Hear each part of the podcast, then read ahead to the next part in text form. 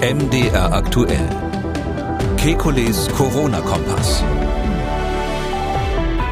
Was würde eine hundertprozentige Impfquote bringen? Wie kann man die Wirksamkeit von neuen Impfstoffen testen, wenn fast alle geimpft sind? Wieso erhalten BioNTech-Geimpfte als Booster die doppelte Menge des Moderna-Impfstoffs? Kann sich ein Impfarm noch nach sieben Monaten bilden? Macht die Impfung das Virus gefährlicher? Und wie überzeugt man einen ungeimpften Erzgebirgler von der Impfung? Damit hallo und herzlich willkommen zu einem Kekules Corona-Kompass Hörerfragen Spezial. Die Fragen kommen von Ihnen und die Antworten vom Virologen Virologen und Epidemiologen Professor Alexander Kekulé. Ich grüße Herr Kekulé. Hallo, Herr Schumann. Der Leon hat gemailt. Er schreibt, ich bin 25, habe keine Vorerkrankungen, bin aktuell noch ungeimpft. Nun fragt er, angenommen, wir hätten eine Impfquote von 100 Prozent in Deutschland. Wäre diese Pandemie mit all den aktuell zu verzeichnenden Impfdurchbrüchen denn dann voraussichtlich überhaupt überwunden, auch in Bezug darauf, dass ja dann alle Beschränkungen fallen würden? Keine Masken mehr, keine Tests. Ich würde mich sehr freuen, wenn Sie mir diese Frage beantworten würden. Ui. Ja, das ist natürlich die Gretchenfrage, die werden wir uns nächstes Jahr ähm, nochmal stellen müssen. Ähm, wie viel Sicherheit können wir mit den Impfstoffen erreichen und wie viel Sicherheit brauchen wir, um alle Gegenmaßnahmen fallen zu lassen? Also um es gleich vorne wegzunehmen, ich glaube, ähm, dass wir die Masken im öffentlichen Bereich ganz fallen lassen in Innenräumen. Das wird noch eine Weile dauern, das werden wir auch nächsten Herbst noch brauchen. Aber wenn wir alle anderen Beschränkungen fallen lassen könnten, dann wäre es ja schon super und ähm, das wird wahrscheinlich äh, nicht daran festmachen, festzumachen sein, wie viel Impfdurchbrüche es gibt, weil wenn wir es daran festmachen würden, dass wir sagen, diese ursprüngliche Idee, die es mal gab, ähm, Herdenimmunität, wenn wir alle geimpft haben, ist das Virus weg. Ähm, wenn wir es daran festmachen, dann dann dann dauert es bis zum St. Nimmerleinstag. Also wir müssen vorher so einen Punkt finden, wo wir sagen, okay, ähm, es gibt weiterhin das Virus. Das Virus ist da, obwohl viele, viele Menschen geimpft sind. 100 Prozent werden es nicht sein, aber auf irgendeine Weise dann ausreichend viele. Es wird auch bei den Genesenen weiter Infektionen geben, durch neue Varianten insbesondere. Und dann wird man sagen müssen, okay, die Krankheitslast, die dadurch insgesamt entsteht, ist die gesundheitspolitisch vertretbar? Und ähm, das ist eine Frage, die die Bevölkerung insgesamt letztlich dann der Deutsche Bundestag entscheiden muss, dass man dann sagt, okay, jetzt haben wir noch so und so viel Tote, jetzt haben wir noch so und so viel Schwererkrankungen. Es wird weiterhin natürlich in den großen Kliniken äh, Spezialstationen für Corona-Patienten geben. Da liegen dann vielleicht daneben an die Influenza-Patienten und ähnliches.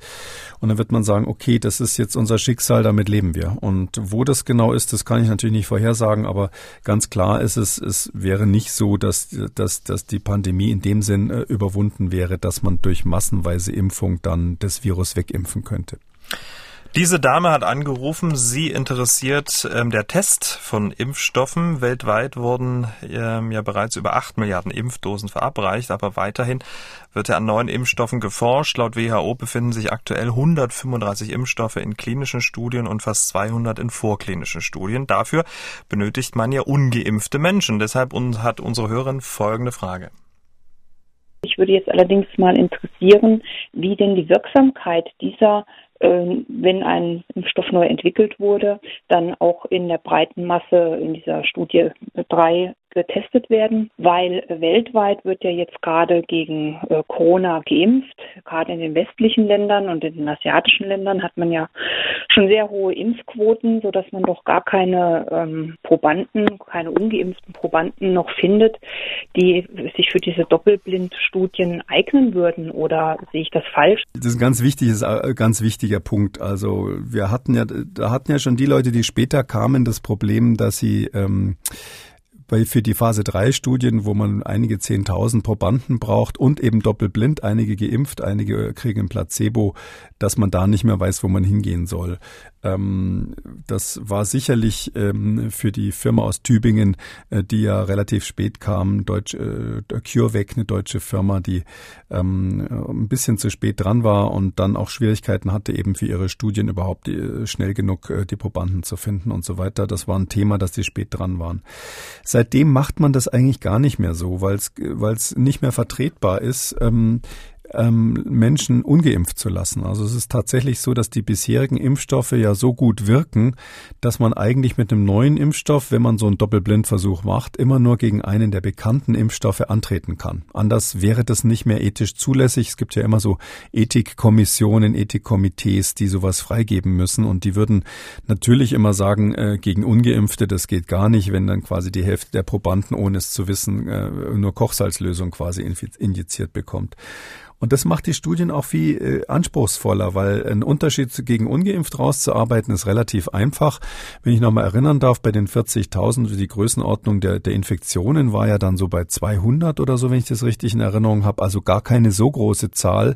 Und das wird dann mit raffinierten statistischen Methoden, wird dann wie, quasi wie aus der Zitrone der letzte Tropfen rausgequetscht, um dann zu sagen, die Wirksamkeit ist 95 Prozent mit der Wahrscheinlichkeit so und so ist dieses Ergebnis richtig ähm, wenn man das Ganze jetzt macht um einen ganz viel kleineren Unterschied, also nicht 95 Prozent Nullimpfung oder Nullschutz gegen Vollschutz, sondern ich sage jetzt mal, äh, der Gegner wäre BioNTech als Impfstoff und man würde jetzt einen neuen haben und muss jetzt äh, im Gegensatz zu BioNTech einen Unterschied rausarbeiten, dann hat man es vielleicht noch mit 5 Prozent Unterschied zu tun, wenn es hochkommt oder plus minus null und dafür braucht man größere Zahlen von Probanden, um kleinere Unterschiede rauszuarbeiten. Und das ist dann sehr, sehr schwierig und sind aufwendige Studien, mit braucht man große Zahlen und, und die werden natürlich gemacht, aber klar, das ist inzwischen viel, viel schwieriger gewesen. The winner takes it all ist da so das Prinzip. Die, die die ersten waren, die haben sozusagen den Fuß in der Tür. Die anderen müssen jetzt zusehen, wie sie ihre Wirksamkeit nachgewiesen bekommen. Das andere haben wir schon mal besprochen. Die andere Möglichkeit ist das sogenannte Immunobridging. Das macht man bei Kindern insbesondere. Ähm, da guckt man dann gar nicht mehr ähm, im, Sinne von äh, echte Schutzwirkung. Das heißt, man impft die Leute und guckt, wie häufig, häufig sie sich anstecken oder krank werden, sondern ähm, man guckt einfach nur, wie sich die Antikörper ähm, entwickeln nach der Impfung. Und ähm, dadurch kann man sagen, wenn die Antikörper ansteigen in einem vergleichbaren Niveau, wie wir das von den wirksamen Impfungen kennen, äh, dann äh, gilt es sozusagen äquivalent. Aber dieses Immunobridging ist eigentlich nur, wenn man es genau nimmt, zulässig bei dem gleichen Impfstoff. Wenn man auf eine andere Altersgruppe geht mit dem gleichen Impfstoff, dann macht man das typischerweise. Herr Schwind hat uns gemailt und er schildert äh, uns etwas, das schon mehrere Hörerinnen und Hörer berichtet haben. Herr Schwind schreibt, bei uns im Impfzentrum erhalten erhalten Personen, die zuvor zweimal mit BioNTech geimpft wurden, den Booster mit Moderna als 100 Mikrogramm Dosis statt der empfohlenen und zugelassenen 50 Mikrogramm. Ist dies rechtlich zulässig und medizinisch sinnvoll? Habe von zwei Impfärzten nur die Antwort erhalten, ist halt so, halbe Dosis nur, wenn vorher zweimal mit Moderna geimpft wurde. Viele Grüße. Also das kann ich jetzt nicht sagen, wie das rechtlich ist, ehrlich gesagt. Aber ähm, medizinisch kann ich sagen, ist es ein bisschen überraschend. Ja, man, man sagt ja bei der, bei der Boosterung gibt man die halbe Dosis. Das ist, ist so üblich. Ähm, so ganz genau untersucht worden ist das auch nicht. Das war einfach mal so über den Daumen gepeilt von den Herstellern und man sieht ja, dass es funktioniert und darum macht man das so. Ähm, warum man jetzt bei der Kreuzboosterung, also wenn man quasi einen anderen Impfstoff nimmt, plötzlich die volle Dosis nehmen soll, das wäre mir jetzt nicht klar.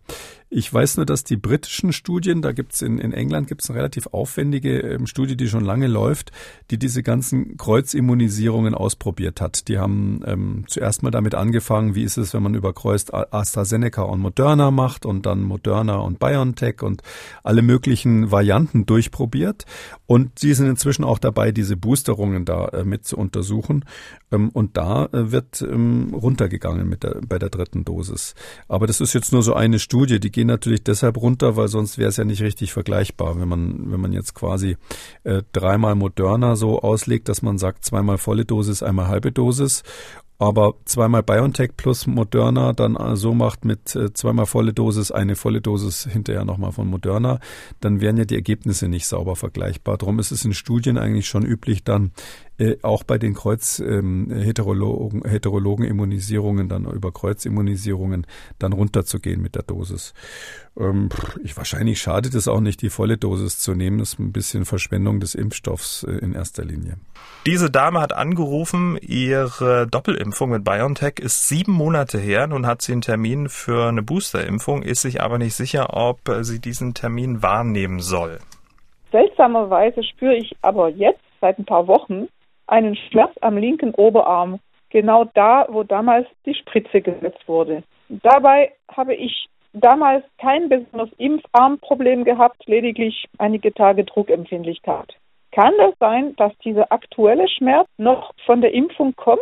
Und wenn ja, warum erst nach mehr als einem halben Jahr? Und wäre es vielleicht besser, mit dem Boostern dann noch zu warten? Ja, ja, das ist so, dass die meisten solche solche Berichte gibt's häufiger. Also es gibt häufiger Menschen, die berichten, genau an der Stelle, wo ich geimpft wurde, tut's mir jetzt weh. Und zwar hm, durchaus auch Monate nach der Impfung.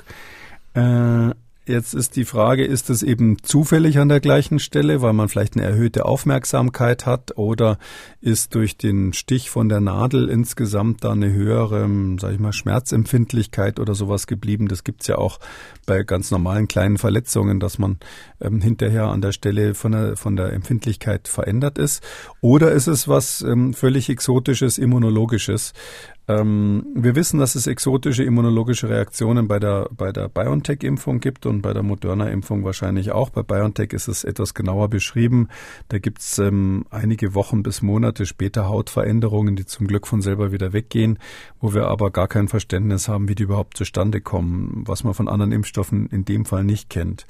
Ähm, diese Schmerzen im Arm, äh, vielleicht kann ich zur Beruhigung sagen, das gibt es auch bei anderen Impfstoffen. Also das ist jetzt nicht so typisch nur für mRNA mRNA-Impfstoffe, sondern Menschen, die da geimpft wurden, die kommen dann manchmal ein paar Wochen später und sagen, jetzt tut mir plötzlich der Arm wieder weh. Meistens kurz nach der Impfung nimmt man es auch nicht so ernst, weil man sagt, na ja, ist ja klar, dass ich jetzt einen dicken Arm habe und den nicht richtig bewegen kann. Und dann kommen sie typischerweise nach vier Wochen und sagen, Herr Doktor, es geht aber irgendwie nicht so richtig weg.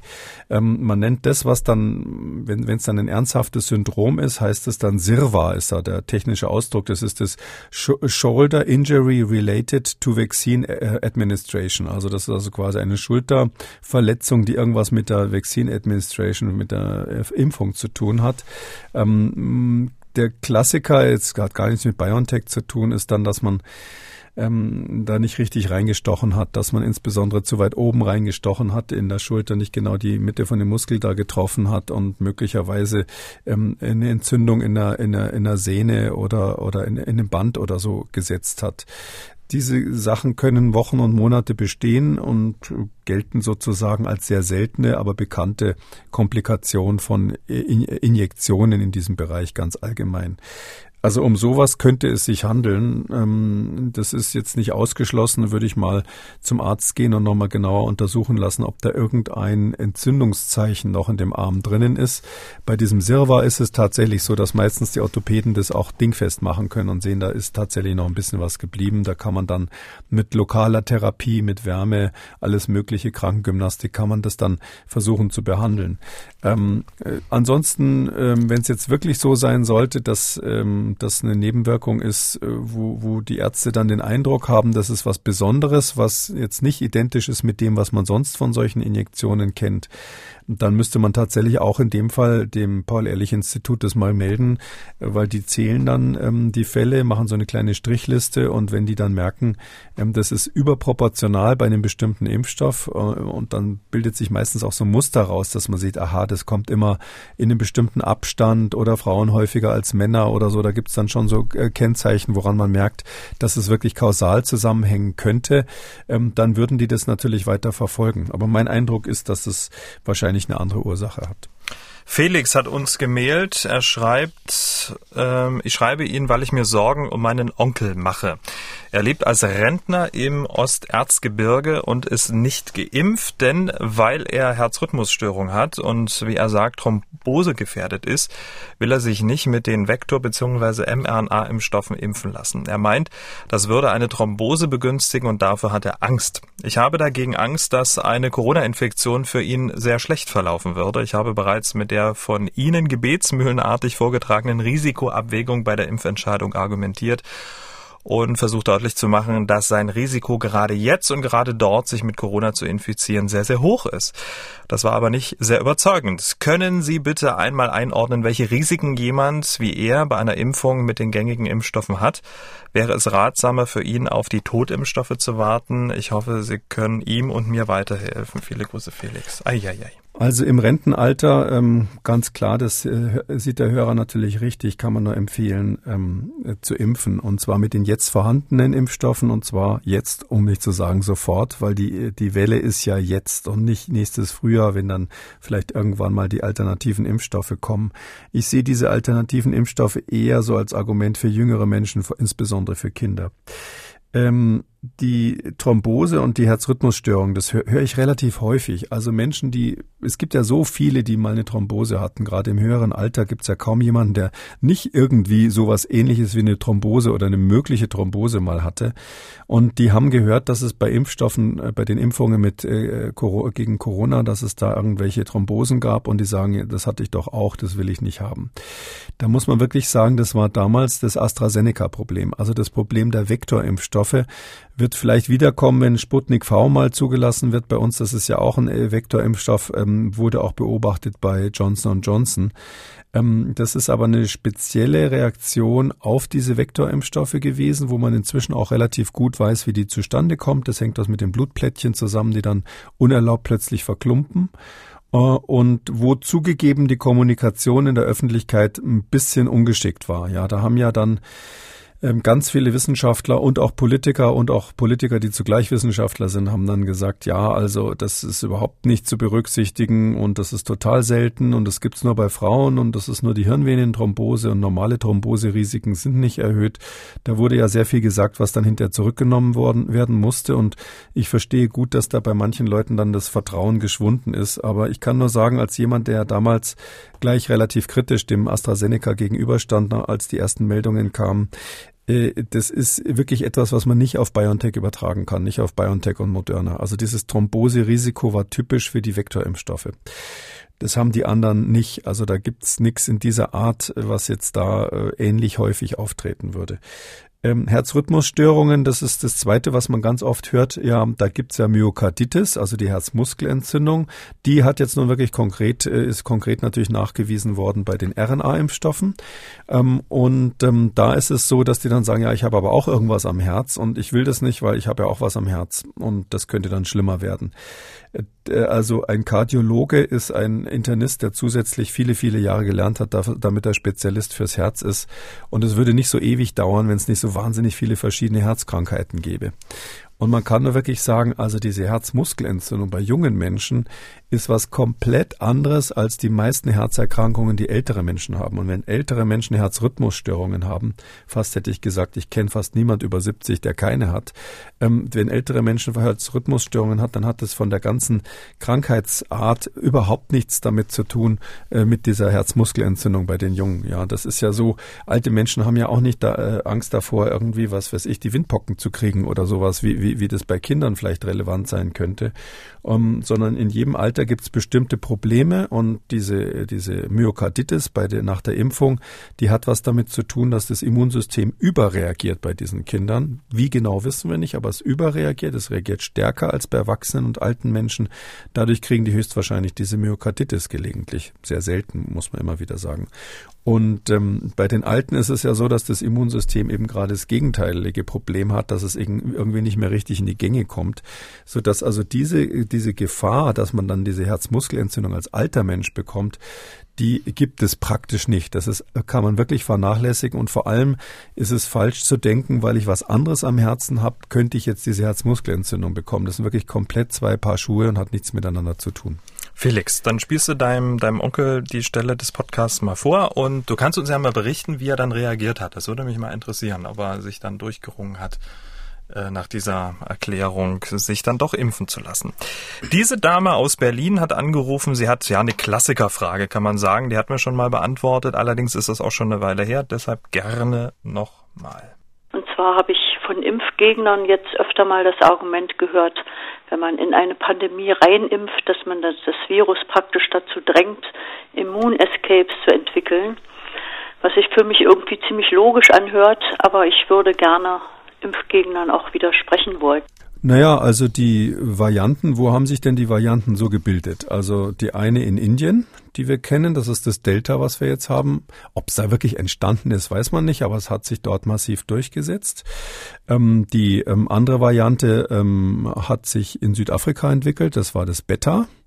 Ähm, dann gibt's die Variante, die sich in ähm, Südamerika, in Brasilien entwickelt hat. Dann gibt's äh, jetzt aktuell nochmal wahrscheinlich aus Südafrika oder der Region Südafrika die Omikron-Variante. Nur mal um so ein paar Beispiele zu nennen, es gibt noch viel, viel mehr, die nicht so bekannt sind. Wo haben sich die entwickelt? Natürlich nicht in den Ländern, wo massenweise geimpft wird, sondern immer in den Ländern, wo nicht geimpft wird oder wo nur ganz wenig geimpft wird, ähm, weil das Virus ähm, dann am leichtesten mutieren kann, wenn es möglichst schnell vom Mensch zu Mensch springt. Wir wissen, dass ähm, dieses Coronavirus eigentlich ganz gut ist bei dem bei der Konservierung seiner genetischen Information. Also das Virus ähm, bleibt relativ lange konstant im, äh, von der Genetik her, macht also wenig Mutationen. Nur ungefähr alle zwei Wochen Wochen eine kann man so grob sagen, alle zwei Wochen eine Mutation, wenn, wenn sie es normal ausbreitet. Aber wenn es natürlich möglichst viele ähm, Parallelausbreitungswege gibt, also wenn nicht nur ein Virusstrang sich weiterentwickelt, sondern ganz viele Tausende, Millionen in einem Land sich ausbreiten und die alle, alle zwei Wochen eine Mutation haben, dann ist die Wahrscheinlichkeit, dass irgendwann mal was rauskommt, was besser als seine Vorgänger funktioniert, hoch. Und das nennen wir dann, wenn es sich sowas optimiert und durchgesetzt hat, eine neue Variante. Und daraus sieht man schon, das Wichtigste für so ein Virus, um Varianten zu bilden, ist ganz, ganz viele Menschen infizieren zu können und am besten solche, die engen Kontakt miteinander haben und ständig das Virus untereinander dann wiederum austauschen über Kreuz, also hohe Durchmischung haben. Ähm, und das kann man eben durch die Impfung durchbrechen. Dadurch äh, wird einfach die Infektionsquote insgesamt gedrückt, auch wenn es nicht optimal ist. Ja, wir wissen, gegen Delta gehen die Impfstoffe nicht so super, wie wir es gerne hätten, aber wenn sie das um Faktor 10 drücken, dann ist das schon eine enorme Auswirkung, hat das enorme Auswirkungen insgesamt auf die Virusausbreitung und dadurch natürlich die Wahrscheinlichkeit, dass Varianten entstehen. Und deshalb ist das Gegenteil richtig. Je mehr man impft, äh, desto weniger Menschen geben im Prinzip das Virus weiter und dadurch ist die Wahrscheinlichkeit geringer, dass sich neue Varianten bilden. Diese Dame hat angerufen, sie ist 39 Jahre alt. Ihre zweite BioNTech-Impfung war Mitte Juli. Mitte Januar wäre sie mit der Booster-Impfung dran. Nun will sie Folgendes wissen. Ich bin viel auf Veranstaltungen unterwegs, ähm, die momentan in etwas kleinerem Rahmen stattfinden, aber doch immer wieder Kundenkontakt äh, mit Maske, aber ja, viel unterwegs und viel draußen und ähm, genau, die Veranstaltungen sind alle in Innenräumen mit ja 100 bis 200 Leuten. Jetzt meine Frage, würde es Sinn machen, ähm, dass ich mich boostern lasse, vielleicht auch irgendwie um Weihnachten rum, einfach weil ich da ein bisschen mehr Ruhe und Zeit habe? Oder soll ich jetzt erst mal bis nächstes Jahr warten? Ja, das ist so ein Grenzfall. Also mm, da muss man unterscheiden zwischen der epidemiologischen Bedeutung und der medizinischen. Natürlich ist es so, kurz nach der Boosterung hat man selber kurzzeitig ähm, einen besseren Immunschutz. Das gilt wahrscheinlich für alle Altersgruppen. Wirklich gezeigt ist es so ab 40 ungefähr. Ähm, aber man kann annehmen, dass es allgemein gilt, dass dann kurzzeitig die Antikörperantwort hochgeht und insbesondere auch diese angeborene Immunantwort auf den Schleimhäuten aktiviert wird, sodass man also dann kurz danach eine geringere Wahrscheinlichkeit hat, sich zu infizieren. Das hält wahrscheinlich auch nicht besonders lange an, ein paar Monate höchstens, ähm, sodass jetzt eine Boosterung an Weihnachten bei einer 39-Jährigen letztlich mittelfristig nicht viel bringt. Die müsste dann vor der nächsten Herbstsaison sich sowieso nochmal boostern lassen, hoffentlich dann mit einem angepassten Impfstoff. Andererseits, wenn man wirklich weiß, ausgerechnet in dem Zeitraum habe ich dauernd Kontakte und ich fühle mich irgendwie etwas sicherer, wenn ich das gemacht habe, dann spricht auch absolut nichts dagegen. Also ich habe ja ähm, schon immer gesagt, bei älteren Menschen wird man generell boostern. Ähm, da ist es auch ganz wichtig, die Boosterung schneller zu machen und nicht erst nach sechs Monaten. Ich äh, würde mir sehr, sehr wünschen, dass das demnächst auch mal geändert wird. Da warte ich schon länger drauf. Ähm, und in dem Fall Schaden wird's nicht möchte, so, so würde ich es mal sagen. Schaden wird es nicht, notwendig ist es nicht, ähm, aber es ist auf keinen Fall von Schaden, sich mit 39 statt nach sechs Monaten, nach fünfeinhalb Monate in Boost, boostern zu lassen. Und da würde ich dann ganz pragmatisch sein, wenn im Impfzentrum gerade keine lange Schlange ist an Heiligabend und, und die Dame dann gerade Zeit hat dafür und sagt, sie hat an Weihnachten mehr Ruhe, sowas zu machen, dann soll sie es doch an Weihnachten machen. Also das würde ich dann eher so ganz pragmatisch entscheiden. Für die Booster-Impfung als Weihnachtsgeschenk. Ähm, auch Männer rufen uns an, bisher waren das ja nur Frauen, ähm, wie dieser rüstige älterer Herr, der sich gerne boostern lassen würde. Er ist sich aber auch noch ziemlich unsicher. Ich bin 83 und gut drauf, ohne Vorerkrankungen. Mein Antikörper Titer beträgt sechs Monate nach der zweiten BioNTech-Impfung 1740 Bau pro Milliliter. Ist es sinnvoll, mit dem Boostern zu warten, bis mein Antikörpertiter auf etwa 1000 Bau pro Milliliter gesunken ist? Er ist nicht nur 83 und gut drauf, hat auch noch eine unfassbar schöne Stimme. Ja, er hat eine gute Stimme und er ist, er hat eine ganz witzige Frage hier tatsächlich. Also das ist jetzt natürlich, wie, äh, also wie soll ich sagen, wir machen jetzt hier Feintuning mhm. auf hohem Niveau.